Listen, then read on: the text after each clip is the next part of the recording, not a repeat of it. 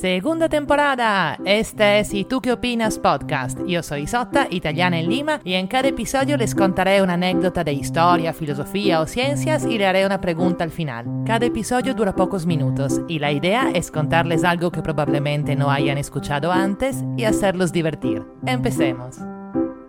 Experimento. Hay un mono, un niño de 3 años y un niño de 4 años. Están mirando la misma escena, que es una actuación del test de Sally y Ann, un experimento conocido también como el test de la falsa creencia. Eso funciona así. Hay dos personajes, Sally y Ann. Sally tiene como una cesta con, con tapa o una canasta de picnic y Ann una caja. Sally también tiene una pelotita Sally pone su pelotita en su cesta y sale del cuarto, dejando la cesta ahí.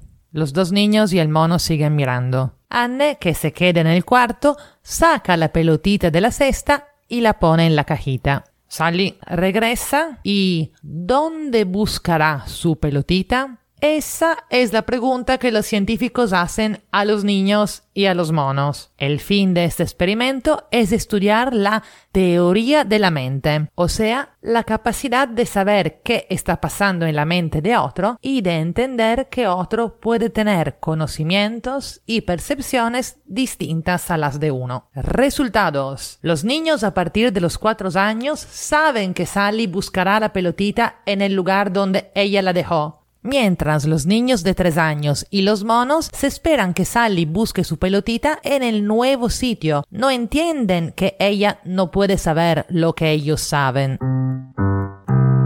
Según los científicos, esta de tener una teoría de la mente de los demás es una capacidad netamente humana y es una de las claves de nuestro éxito como especie. Ahora, si su mente funciona como la mía, lo que se estarán preguntando es, pero Exactamente eh, cómo le preguntaron eso al mono. He investigado un poco y resulta que no se lo han preguntado, obviamente, sino que han entendido su reacción observando su mirada.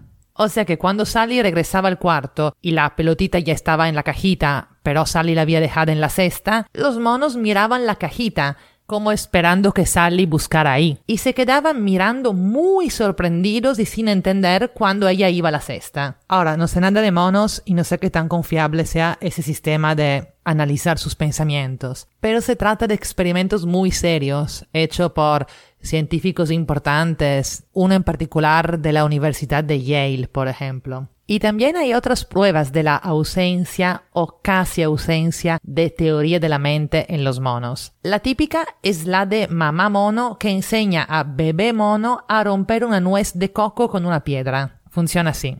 No es un experimento, ¿eh? esta es la vida real.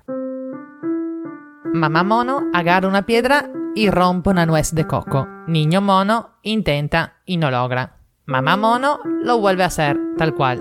Niño mono lo intenta y no logra, tal cual. Todo eso dura años, hasta que por fin el niño mono, que ya no es niño, lo logra.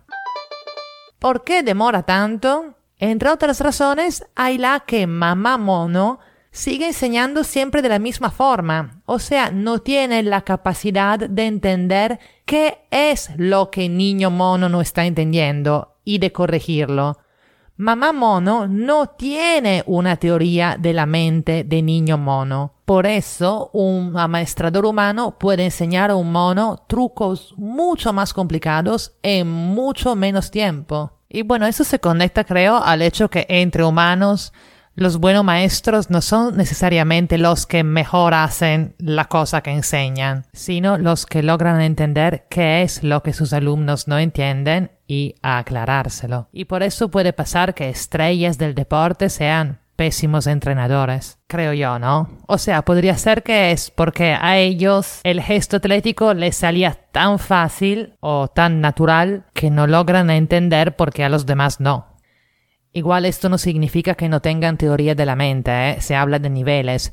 Todos los humanos tenemos teoría de la mente. Eh, les cuento otro experimento súper chévere. Esta vez hay un bebé de 14 meses, uno de 18 meses y no hay monos. Pero hay galletitas y brócoli. ¡Yuhu! A ver, un adulto les hace probar a los bebés las galletitas y todos hacen Gugu, no sé, ruidos de apreciación que hacen los niños, no sé mucho tampoco de niños. Y de ahí les hacen probar los brócolis y casi todo lo escupen disgustados. A ese punto el mismo adulto se come un poco de brócoli y hace mmm, qué rico y muestra mucho entusiasmo. Y de ahí prueba una galletita y la escupe disgustado. A ese punto abre la mano y señala al niño que le dé algo. ¿Lograrán niños tan pequeños a entender que el adulto tiene gustos diferentes a los suyos? Bueno, resulta que entre los de 14 meses la mayoría se queda petrificado y no le da nada. Pero entre los de 18 meses casi todos entienden que al adulto les gustan los brócolis y les dan eso. Piensen qué temprano que empieza a desarrollarse esta capacidad en nosotros. Aunque, y acá viene mi pregunta, según ustedes, aunque seamos mejores que los monos y que los bebés de 14 meses, ¿qué tan buenos somos los adultos en eso? Un ejemplo personal. Cuando escuché la historia de mamá mono en un documental, me pareció la cosa más interesante del mundo y no podía creer que a la mayoría no le importara nada y me la pasaba insistiendo, pero entendiste, o sea, la mamá La mamá no entendió, o sea, entiende.